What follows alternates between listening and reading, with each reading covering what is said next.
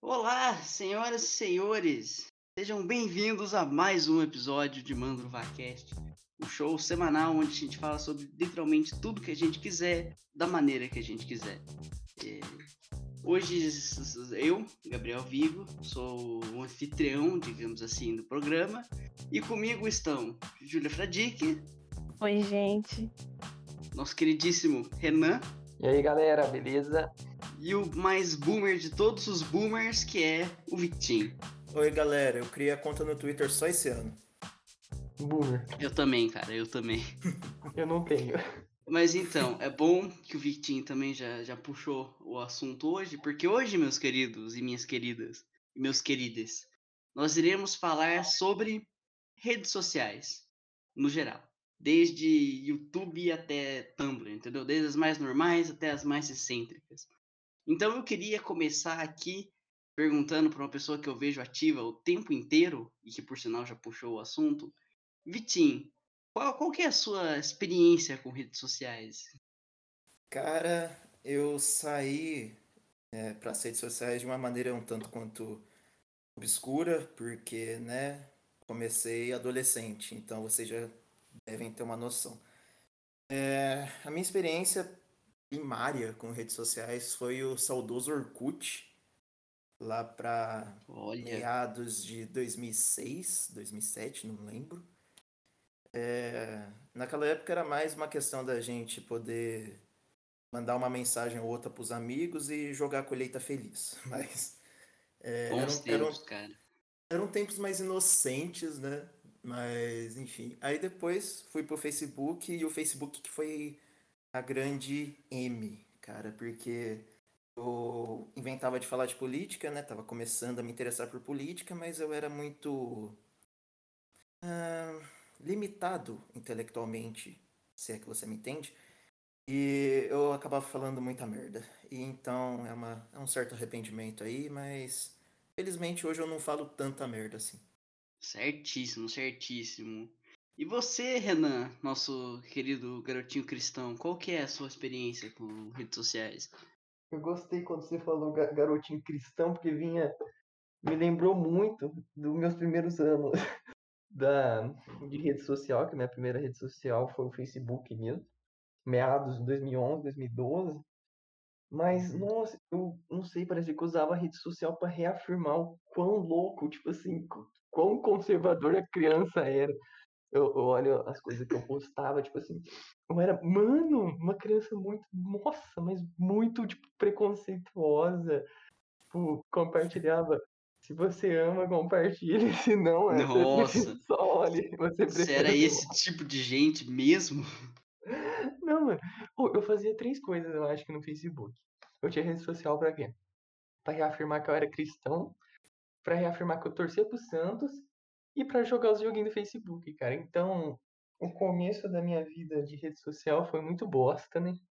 E atualmente, não que ela não seja bosta, né? Mas a gente tenta, né, usar de maneira mais assim, de trazer coisas melhores para a vida, né? Mesmo que é difícil, né? Mas assim, quando a gente não se perde ali no vício de ficar passando o vídeo do os vídeos dos stories ali, a gente tenta usar a rede social de maneira melhor. Eu tenho uma pergunta para te fazer. Você ainda compartilha essas imagens de se você ama Jesus, curte, se você odeia ele, só olha? Não, hoje em dia eu gosto de curtir as páginas. De olhar aquelas páginas que eu curtia antigamente, tipo. Isso, olha. Muito boomer, muito boomer. De cristão, assim, extremamente. Extremo, extremamente extremo. E aí eu gosto lá de ficar refutando as pessoas, assim, com. com ironia.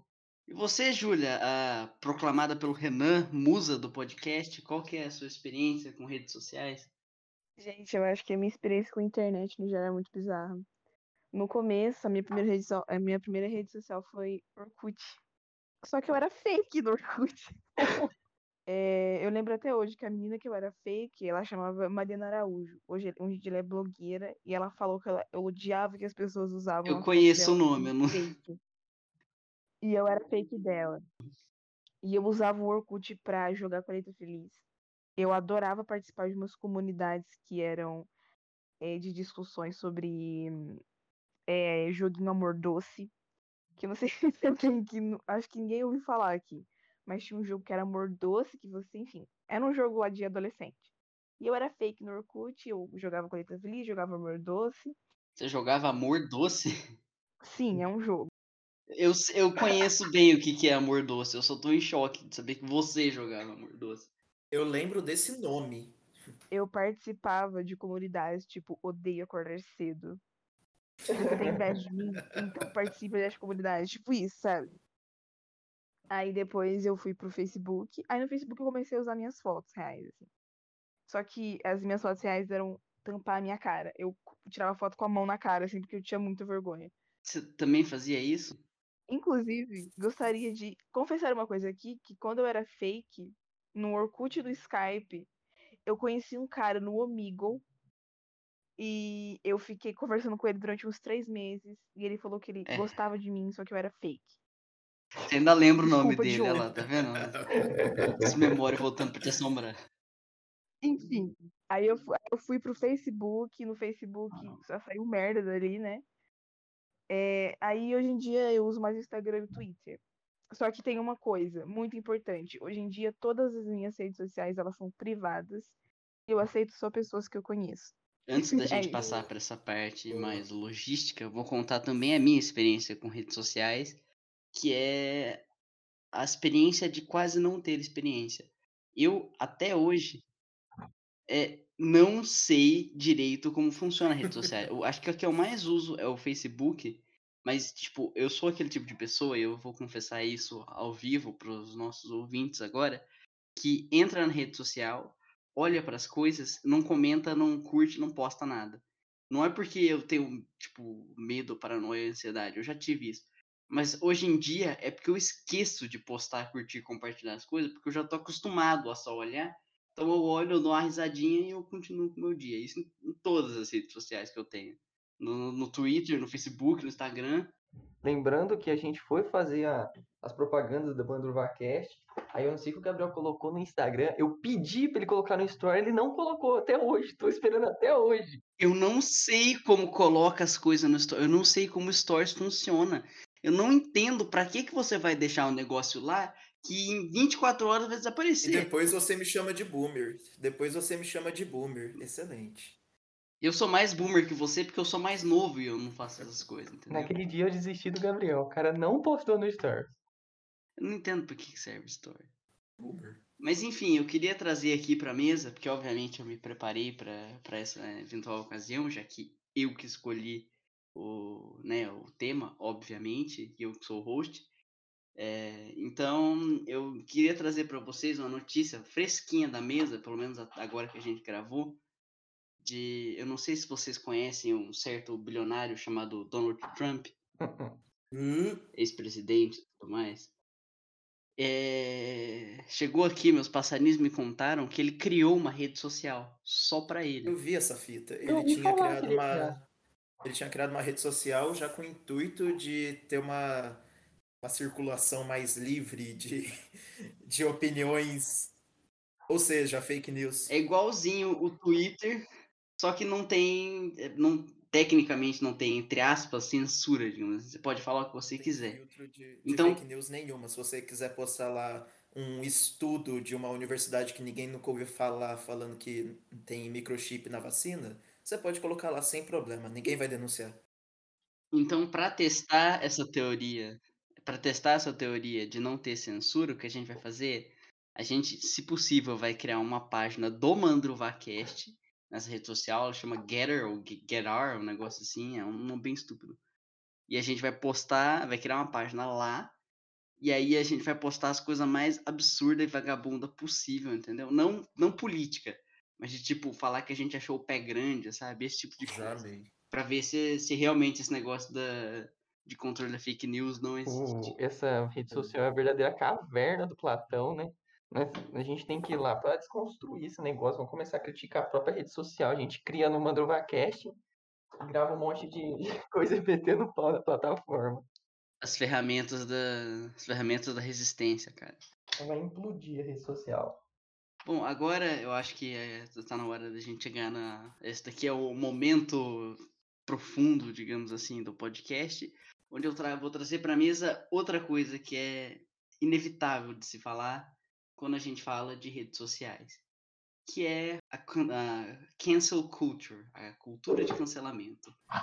O que, que vocês acham dessa, na minha opinião, abominação que existe na internet? Cara, é o ostracismo do século XXI, né? É uma coisa que a gente coloca. Se eu não gosto, se eu não concordo com, com tal pessoa, eu automaticamente vou ferrar com a imagem dela online. E é isso, porque ela não concorda com o que eu tô falando, ou ainda ela tá fazendo algo que eu julgo errado e às vezes nem é nada demais, né? Para os nossos ouvintes, o que, que é ostracismo? Ostracismo era uma prática na Grécia Antiga de exílio, basicamente. As pessoas eram exiladas da cidade e ficavam por alguns anos ou até mesmo para sempre, né? E era basicamente, eram basicamente esquecidas, tá ligado? Mandrovacast também é cultura, tá vendo?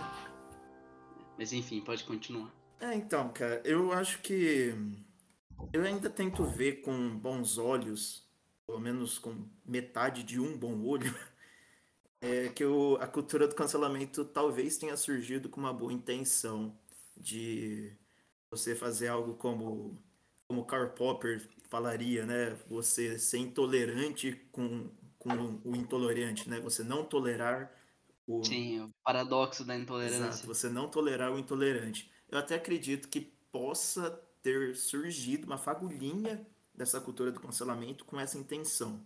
Só que o que é hoje, mano, é basicamente é, é uma coisa muito arbitrária, sabe? E acho que militância, cara, militância é, importan é importante, só que cancelamento não é militância, muito pelo contrário. É você tirar qualquer possibilidade de debate, isso não é legal. Eu acredito que a cultura de cancelamento é o que acontece quando você dá poder absoluto sobre a, a influência de uma pessoa para crianças de 15 anos, sabe? É, eu não tô dizendo, não tem nada contra pessoas de 15 anos, mas é que é um negócio mais extremo, sabe? Que você não, não aprendeu a, a controlar as coisas ainda. Então eu vejo muita gente, eu, eu, a cara não vai dar, eu vou ter que dar exemplo. Eu vejo muita, muita gente, por exemplo, que gosta de K-pop. Mais uma vez, eu não tenho nada contra K-pop. Eu já até escutei algumas vezes, é um ritminho bacana. Mas tem umas galera do K-pop que perde um pouco a cabeça. É, que, tipo, você não pode falar mal, sabe? Você não pode não gostar de K-pop, que você é cancelado, que você é, ridicularizado na internet. É, é uma ferramenta, é um tipo de coisa que, tipo, faz você se sentir bem, só que pisando em cima de outra pessoa, sabe? Isso não é bom. Olha, a minha opinião sobre cancelamento, como uma pessoa cria de Twitter, o cancelamento ele vem do Twitter. É porque lá no Twitter tem uma concentração de fandoms, de fandoms muito grandes de várias bandas, enfim, K-pop, de divas pop, etc. E o cancelamento ele vem tipo assim, quando um artista ele tem algum posicionamento que venha de alguma coisa que seja intolerante, tipo racismo, homofobia, etc. E de na teoria, esse cancelamento seria você cobrar um posicionamento ou cobrar uma mudança de uma ideia de algum artista. Essa é a base do cancelamento, na teoria. Na teoria. Só que hoje em dia no Twitter, quando você vê que isso vem principalmente do Twitter, cara, é principalmente daí que vem esse núcleo. Quando você vê que tem um artista que ele tem uma ideia, só que essa ideia dele é de 6, 10 anos atrás e as pessoas estão revivendo isso para cancelar a pessoa, cara, ela provavelmente mudou de ideia, entendeu? Eu lembro de alguma, eu lembro de alguns exemplos, tipo assim, teve na época do Júlio Cossielo, que ele fez a piada racista com o jogador, eu não me lembro o nome do jogador. Enfim, mas era um jogador negro. Não, aquele que teve uma, e ele teve uma repercussão nacional, Isso, e foi? ele fez alguma piada com arrastão, que o cara jogava futebol, ele, ele era muito foda no futebol e ele corria muito rápido. Aí o Júlio Cossielo, ele fez uma piada sobre arrastão e as pessoas automaticamente ligaram isso a uma ideologia racista, né? Eu não tenho lugar de fala para falar sobre isso, mas eu concordo. Eu acho que isso foi uma ideologia racista, sim. E depois disso, ele perdeu muito patrocínio no YouTube.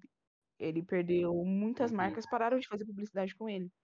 Então, o intuito do cancelamento é a pessoa ver o erro e ver que quando ela comete um erro que não é, toler não é tolerável mais hoje em dia, ela perde coisas com isso. Então, por exemplo, perde patrocínio, perde dinheiro, enfim. Porque quando mexe no dinheiro, aí a pessoa meio que se força a não ter essas ideias expostas na internet, né? Então, essa é a parte boa, digamos assim, do cancelamento. Só que aí tem a parte ruim, que é quando você meio que cancela, como eu falei, pessoas por ideias de 10 anos atrás, que provavelmente a pessoa já mudou de ideia e hoje em dia ela não pensa mais assim, porque a rede social ela tá o tempo, todo, o tempo todo mudando, né? Então tem, tem, tem, é, tem o tempo inteiro movimentos, é, um monte de movimentos que eles fazem, muitos textos, enfim, com muita informação, então você tem que meio que acompanhar isso. Daí é, vem essas pessoas que por exemplo, eu fui lá na rede social e falei alguma coisa racista sem ter intenção de ter falado algo racista. Quando eu percebo que aquilo foi racista e eu me desculpo, acabou ali, entendeu? Eu entendi o meu erro e não vou cometer. Era pra acabar é. ali, né? Só que aí quando você, você começa a receber ataques muito pesados, tem pessoas que relatam que elas receberam ameaça de morte. Teve atualmente esse negócio do DJ Ives lá, que ele agrediu a mulher e a mulher expôs nas redes sociais dela as agressões, enfim, um monte de vídeo e tal. O cara ganhou 100 mil seguidores.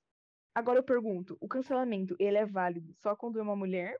É um cara que bate numa mulher, entendeu? Então, a gente vê como que o cancelamento, às vezes, ele é bem seletivo, sabe? Porque o cara, ele ganhou 100 mil seguidores. Esse tá lance tá do, do DJ Ives, depois ele foi até na, nas redes sociais dele e começou com um papo que, tipo, não, porque ela tava me ameaçando, que ela que ela tava me dando tapa, não sei o que. Eu, cara, não, tipo, você só tá se precavendo pra uma, Sim, pra uma merda que você fez, uma merda colossal que você fez. Você foi, uhum. foi, foi, Você foi um criminoso, cara. Isso é um crime. Ele tava é... tentando justificar uma agressão, tá ligado? Sim, e isso daí, cara, eu vi um monte de gente concordando, e eu vi um, eu vi um vídeo do Cauê Moura hoje, inclusive, dele falando justamente desse caso. E ele falou um negócio que eu concordo muito, cara. Isso de da galera tá vendo essa desculpa dele e falar, não, tem que ver o lado do cara. É, isso é mais uma forma deles se identificarem com o DJ Ives, porque talvez um dia eles estejam na mesma posição, tá ligado? De agredir a companheira. E eu achei isso muito certeiro, Sim. cara. É, é, é, tão bizarro, porque você vê eles falando disso, você já vê que é um, tipo, um plano de contingência para eles mesmos no futuro. E você vê o quão imbecil são esses caras, tá ligado? Outra coisa que saiu recentemente foi que alguns sites de fofoca, algumas páginas no Instagram de fofoca, elas recebem dinheiro para elas não postarem sobre um certo cancelamento. Por exemplo, o Rodolfo do BBB. Eu ouvi falar disso. É tipo um comprar influência, digamos assim. Ele, ele teve lá o comentário racista com o João, só que poucas páginas de fofoca postaram sobre isso. Por quê? A assessoria dele pagou para algumas páginas não postarem sobre isso. Ou seja, o cancelamento é realmente seletivo, porque você paga para você não ser cancelado algumas, algumas pessoas, entendeu? Então esse meio de rede social é bizarro, é bizarramente desigual. É foda, cara. E falando disso que, que você falou, o negócio é, você começa com uma coisa positiva. Você expõe as merdas que as pessoas fazem para obrigar elas a, a pedirem desculpa, perceberem o erro que elas têm e consertar. Seja porque elas perceberam que elas fizeram merda ou porque tá doendo no bolso. Agora, é aquele negócio que se você quer ver como uma pessoa realmente é, você dá poder a ela. Exato. Começa um negócio, tipo, positivo. Só que aí você percebe que você, com, né, com a cultura de cancelamento, você tem poder sobre a influência da outra pessoa. E aí você começa, você cancela quem você não gosta, uhum. você cancela as pessoas porque elas diferem da sua opinião, e aí chega né, no ponto em que você escolhe quem você cancela e quem você não cancela, baseado em dinheiro, né? Agora, uma coisa que eu acho extremamente bizonho é quando acontece algum equívoco e uma pessoa é cancelada injustamente. Isso é muito bizonho. Por isso que a cultura do cancelamento não deveria ser uma coisa é, não deveria ser uma coisa, tá ligado? Já, a gente já começa daí, porque se for seletiva, a gente vai ter erros, tá ligado? É, o caso que eu queria trazer não é nem de uma figura pública, é de um funcionário empresa lá que fazia fiscalização, agora eu não lembro se era de encanamento ou se era de parte elétrica, alguma coisa assim. Era uma empresa de San Diego, né, nos Estados Unidos, que fazia é, fiscalização dessas coisas e tal. E o cara tava no carro da firma, né, uma caminhonete, e ele tava com mania de. Ele disse em entrevista que ele tem mania de estalar os dedos. E numa dessa de estalar, ele acabou fazendo um sinal que a gente sempre conheceu como sinal de ok, só que está sendo usado desde 2017.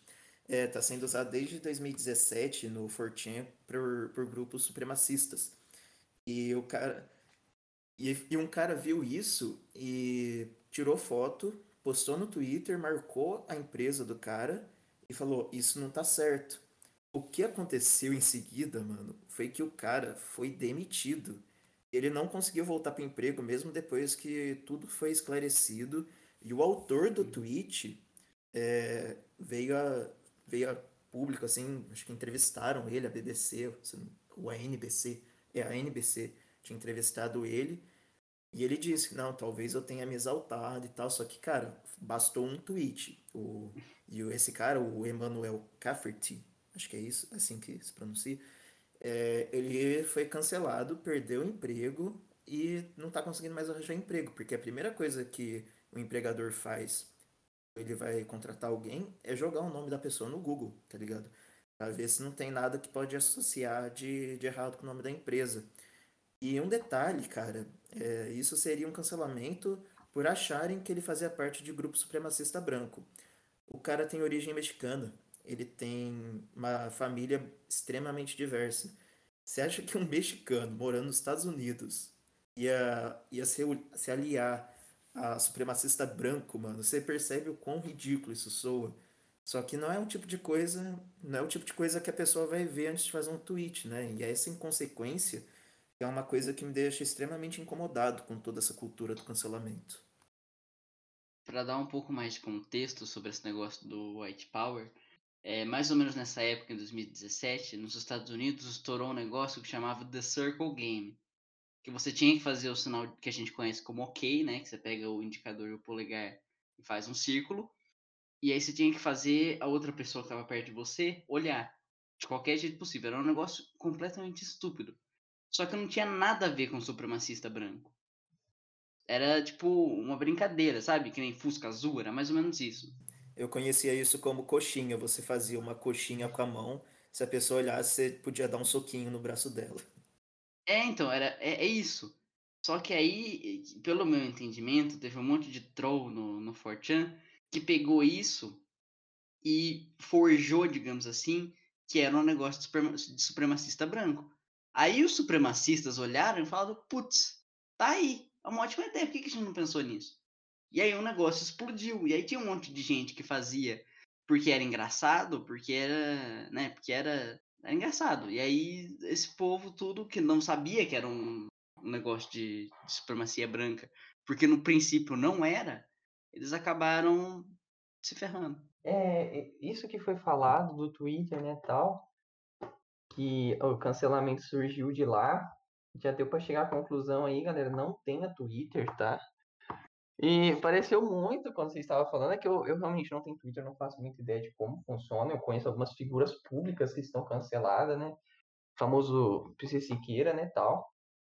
Mas assim como acontece dele ter sido cancelado pelo, pelas várias evidências do que ele fez lá, de envolvido com pedofilia, tipo, a gente falou de um negócio que parece que é muito que só atinge os famosos, né? Mas falando de de cancelamento social real, tipo, aconteceu uns fatos bizarros aqui na nossa cidade aí, de, um, de uma época que o. Não foi bem um, um, cancelamento rede social, foi um cancelamento quase social mesmo, tipo, de cancelamento de expor as, uns moleque aí, tipo, de dar casa de polícia, mano. É, a partir do momento, acho que, as, que a pessoa tá dando um depoimento, seja ele num, num algo que é aberto, que é público, que é o foi um WhatsApp isso. Num grupo de várias outras pessoas, a partir do momento que ela tá falando, dando depoimento, ela não tem noção da, do poder que a palavra dela tem. Tipo, aconteceu um bagulho bizarro onde que as meninas fizeram um grupo aí falando que tinha alguns garotos tinha feito assim abusos delas. E meio que não é, foi uma iniciativa da hora, né? Tipo, mas assim, sei lá, meio, sabe, esse negócio tem que ser feito de uma maneira mais, sei lá, tipo, mais regras, assim, com mais uma coisa mais confiante, porque aí começou a misturar muita coisa, cara. Eu lembro que na época deu muito rolo, assim, e foi algo que atingiu muito pessoa como nós, sabe? Tipo, pessoa qualquer. Eu vi aqui em Tambão, Tambão uma cidade minúscula, e, tipo, desse naipe, tipo, caraca, olha que da hora, cancelamento existe, né? Tipo, e um clima bizarríssimo, né? Porque você via nome de pessoas, ó, fica tranquilo, eu não apareci nessa lista. Mas aparecia nome assim de pessoas que a cidade é pequena e você ficava, puta. E até hoje isso ficou chato, sabe? Por causa que tinha muito do. Muitos depoimentos reais, assim, que, tipo, que tem evidência, tudo real, mas só que misturaram muito, sabe? Tipo, muitas coisas assim, tipo, ah, eu não gosto de tal pessoa, vou colocar o nome dela, sabe? Um, é um, tipo assim, aquilo, volto a falar, a palavra, esse, a rede social traz muito muita voz e a gente, às vezes a gente não tem noção do poder. Só isso, entendeu? Tipo, não só quando a gente se trata com famoso, de cancelar famoso, que, caralho, é quase se você é famoso ou não, não faz o, o Twitter que você não vai ser cancelado, então. Mas assim, quando o cancelamento é mais social, é mais real aqui na vida mesmo, o bagulho pega sério. E Renan, me corrija se eu, se eu estiver errado, você que é Foucaultiano, só que isso é a microfísica do poder em ação, né, cara? É, Exato.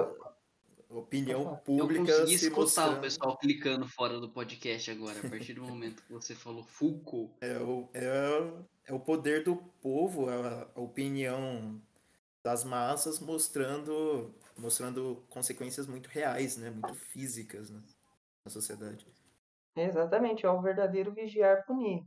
Cara, é, é a pessoa meio que. Não, assim, não quando a pessoa já tem todas as provas ali, mas a pessoa meio que se, se torna um tirano ali do cancelamento, entendeu? É o que ele vem falar na, na obra dele, mano. É a, a, a, acho que se é um filósofo que fica legal de citar, se você, você ouvinte, quiser fazer um trabalho para a faculdade sobre cancelamento, um filósofo aí que dá uma obra que dá para falar muito bem é o Foucault, cara. Mas o Renan tem um body pillow do Foucault, assim, sabe que nem as pessoas têm aqueles travesseiros de garotinha de anime? Então, o do Renan é o Foucault. É, eu tenho um quadro aqui. Mas tá bom, bom é. que esse, é, essa, esse amor que eu tenho pelo Foucault vai passando de pouquinho em pouquinho para vocês. Mas enfim, eu acho que a gente precisa terminar o podcast aqui numa nota alta, em vez de, de ficar reclamando sobre os males da internet. Então eu pergunto, alguém aqui tem uma história boa, uma história engraçada, alguma coisa que vocês queiram contar da, da, das peripécias que vocês fazem pelas internets? Ah, eu, eu fui recentemente, não foi bem na internet, né? Foi no quase cancelado no, no, no grupo, é, querendo ou não foi, né? No WhatsApp da sala, né? Ah, isso é verdade. Vocês me permitem relembrar esse fato muito, muito doloroso.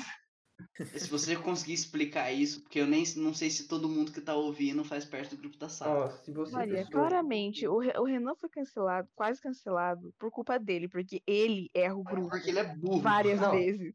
Calma, calma. Calma aí. Primeiramente, eu gostaria de agradecer a Júlia, que não deixou eu ser cancelado, né? Claro. Talvez eu merecesse. Talvez eu merecesse o cancelamento. Quem sabe se você fosse, você não ia cometer o mesmo erro a cada dois meses. Porém, porém, seria o que a Júlia falou, de cancelamento seletivo. Porque quantas fotos já não tinha rolado ali no grupo? Foi o seguinte, pessoal ouvinte, que não sabe o que aconteceu.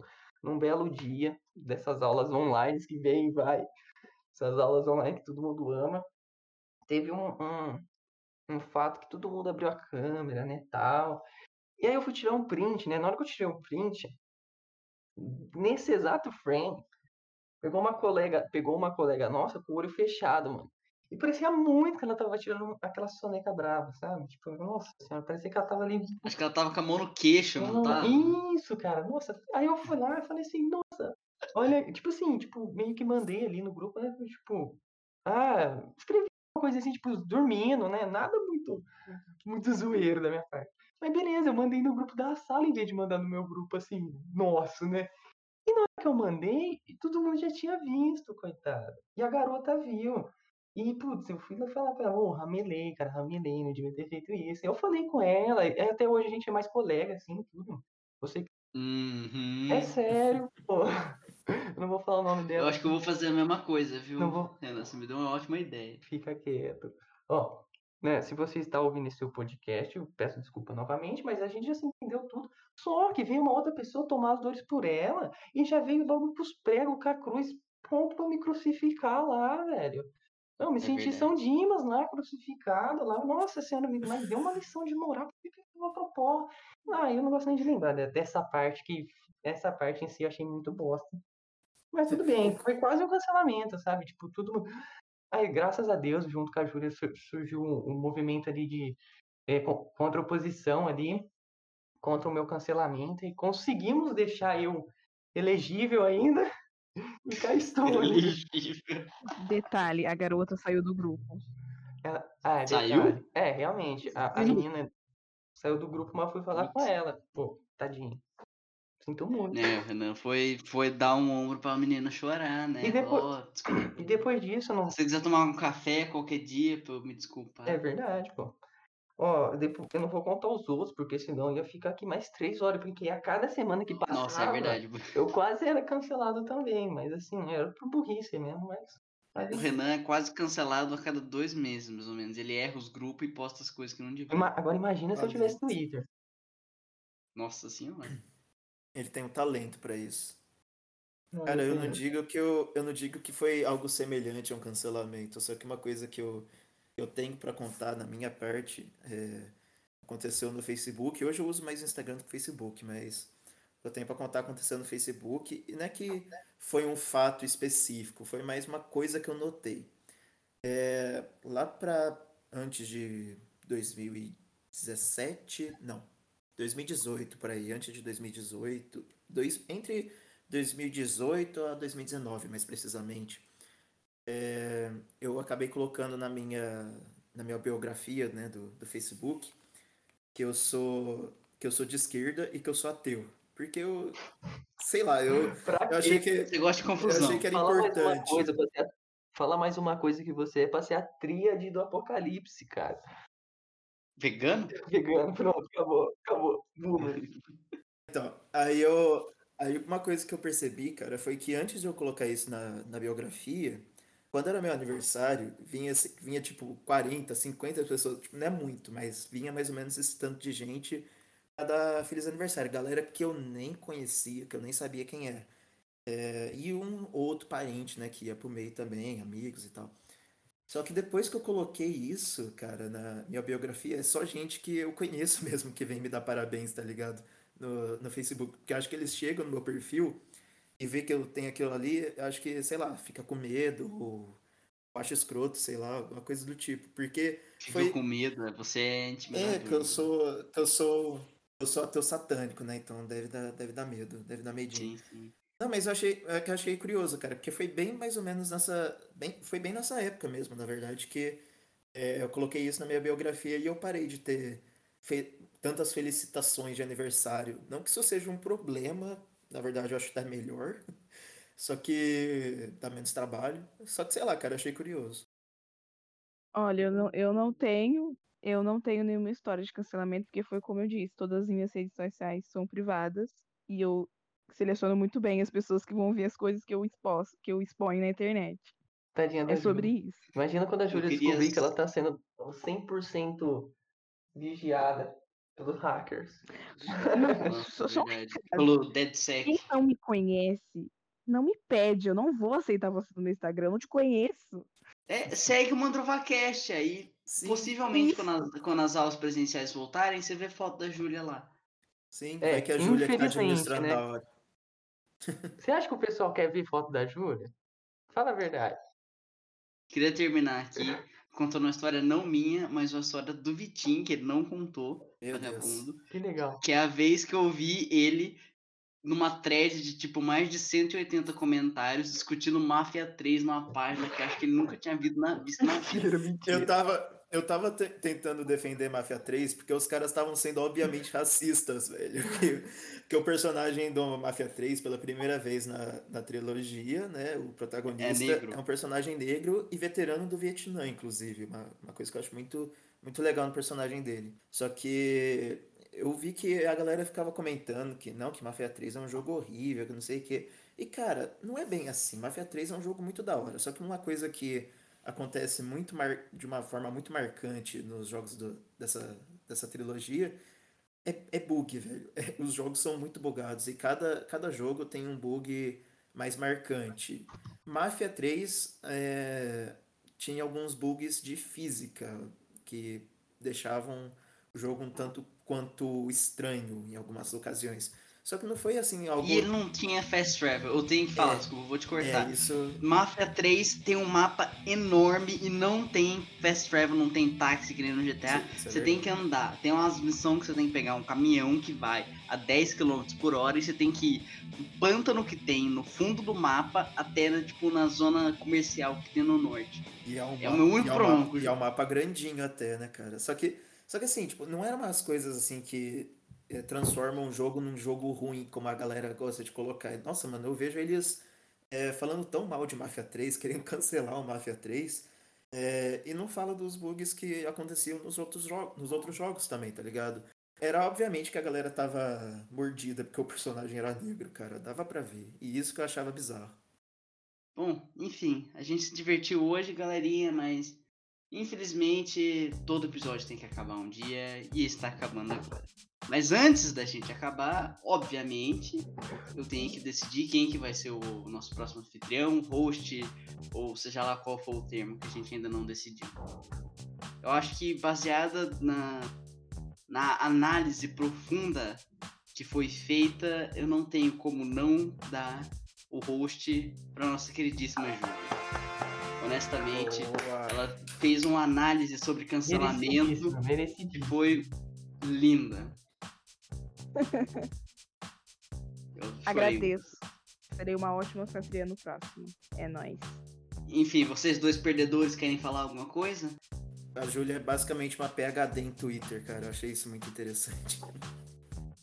Eu fiquei inspirado, cara, porque tinha um tanto de. Eu, eu sou boomer, já falei pra vocês, eu não entendo essas coisas. Gostaria de dizer que se a maior canceladora do grupo, da cidade, da região não ganhasse no assunto de cancelamento, quem poderia ganhar? Ainda bem que a Júlia Exatamente. posto Eu agradeço. Eu só cancelei pessoas que mereceram ser canceladas. Uhum. É sobre isso. Olha, o. Batman aqui. Cancelou. Eu não sou canceladora que a cidade. Preci- Eu não sou canceladora que a cidade merece, mas eu sou canceladora que a cidade precisa. Enfim, é, a gente tá, está terminando aqui. Eu já vou, antes de, de- de nos despedirmos, eu já vou avisar que a gente tem. Nós temos é, redes sociais, já que a gente tá falando de rede social, né? A gente tem rede social pra tudo quanto é canto.